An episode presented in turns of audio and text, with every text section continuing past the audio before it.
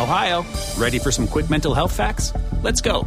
Nearly 2 million Ohioans live with a mental health condition.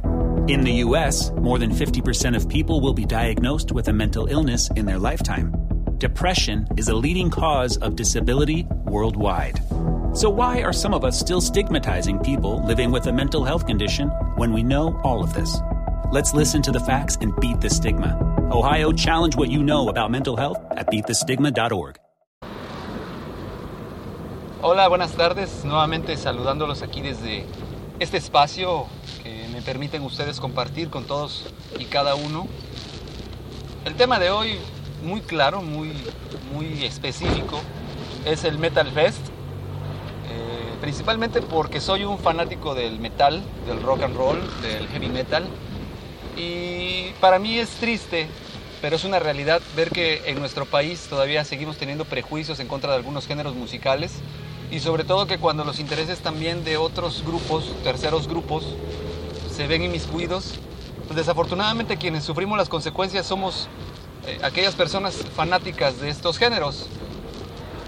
Pues es muy sabido por la gran mayoría de todos que el Metal Fest que se iba a celebrar en el recinto de la Feria de Texcoco fue suspendido totalmente. Iba a ser un gran festival del eh, rock and roll. Iban a venir bandas de la talla de Guns N' Roses, iba a venir Kiss, ¿no? los emblemáticos Kiss. Iban a venir otros grupos también más contemporáneos. Sin embargo, eh, debido a una serie de circunstancias que todavía no quedan muy claras para la mayoría de las personas y que tienen mucho que ver con el control eh, de todo este gran monopolio que son los espectáculos a través de ciertas empresas que los promueven, pues se decidió que el Metal Fest era algo inseguro y que no se iba a poder hacer. Hubo series alternas que se propusieron, como el Zócalo Capitalino de la Ciudad de México, donde tampoco aceptaron, no, aunque iba a ser prácticamente gratis este concierto, pues no se aceptó llevar a cabo. Y la principal de todas las, eh, pues vamos a llamarle justificaciones o argumentos, fue precisamente que no se cumplía con las medidas de seguridad correspondientes para poder llevar a cabo el festival para alrededor de 80 mil personas que pudieran ellas pues tener el conocimiento de que no se iba a poder llevar a cabo porque las condiciones del lugar no eran seguras para ellos.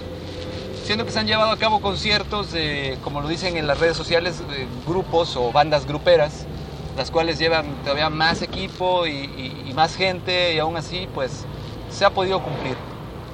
Esto se le ha intentado dar tintes políticos, se le ha tratado de politizar este asunto.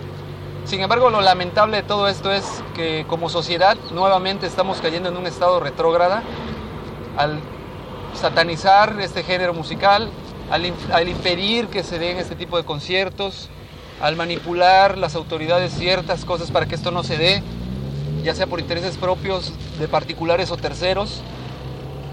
Pero pues yo creía que antes de morir iba a cumplir mi sueño, bueno, antes de morir yo, antes de que murieran ellos, poder ver a Kiss. Y es más seguro que mueran ellos antes que yo. Sin embargo, pues yo creo que ese sueño va a tener que esperar un poco más, porque ya cuando creía alcanzarlo, desafortunadamente algo sucedió y no se pudo concretar. Pues nos quedaremos con las ganas, como muchas otras cosas en México, como de tener una democracia justa y realmente del pueblo, como el de que nuestros eh, logros sean realmente satisfactorios, de que nuestra selección realmente juegue y gane partidos y de muchas otras cosas más. Pues también nos quedaremos con las ganas de esto. Y pues los invito a que comenten. Yo por lo menos les recomiendo tres canciones de cada uno de los grupos que iban a venir. Por ejemplo, eh, God Give Rock and Roll to You o Dios te, te, trajo el rock and roll por parte de Kiss. Es una excelente canción. Eh, por parte de Guns N' Roses tenemos Welcome to the Jungle las famosísimas e imperdibles ya de cajón eh, del disco Use Your Illusion 1 and 2, eh, November Rain y Don't Cry, cancioncísimas que realmente pues marcaron una época en los años 90, 80s, 90s. Y pues bueno, eh, aparte de esto pues vamos a promover los buenos eventos, vamos a hacer un esfuerzo porque nuestro país mejore todo esto.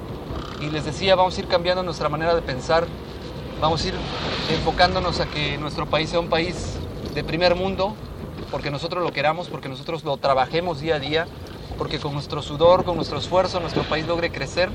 Yo sigo siendo y soy un nacionalista de Hueso Colorado de México. Me siento totalmente orgulloso de mis raíces, totalmente 100% mexicanas. Y me duele ver un país que está moribundo en cuanto a muchas cosas.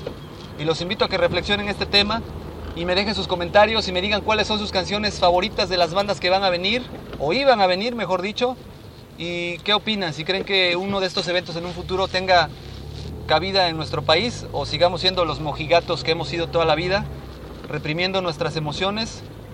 Pero como lo decía en uno de mis podcasts anteriores, mientras nuestros gobernantes se dan un monazo o se las truenan, como dicen por ahí, y tienen sexo en sus oficinas, sus gobernados tienen que ser persignados y no escuchar música de heavy metal porque es satánica. Ahí se los dejo de reflexión. Y pues nuevamente la reflexión que les decía en el podcast anterior, cada pueblo tiene el gobierno que se merece y yo honestamente creo que nos merecemos algo mejor. Y es el momento de que hagamos algo para cambiar las cosas. Gracias y hasta luego, espero sus comentarios.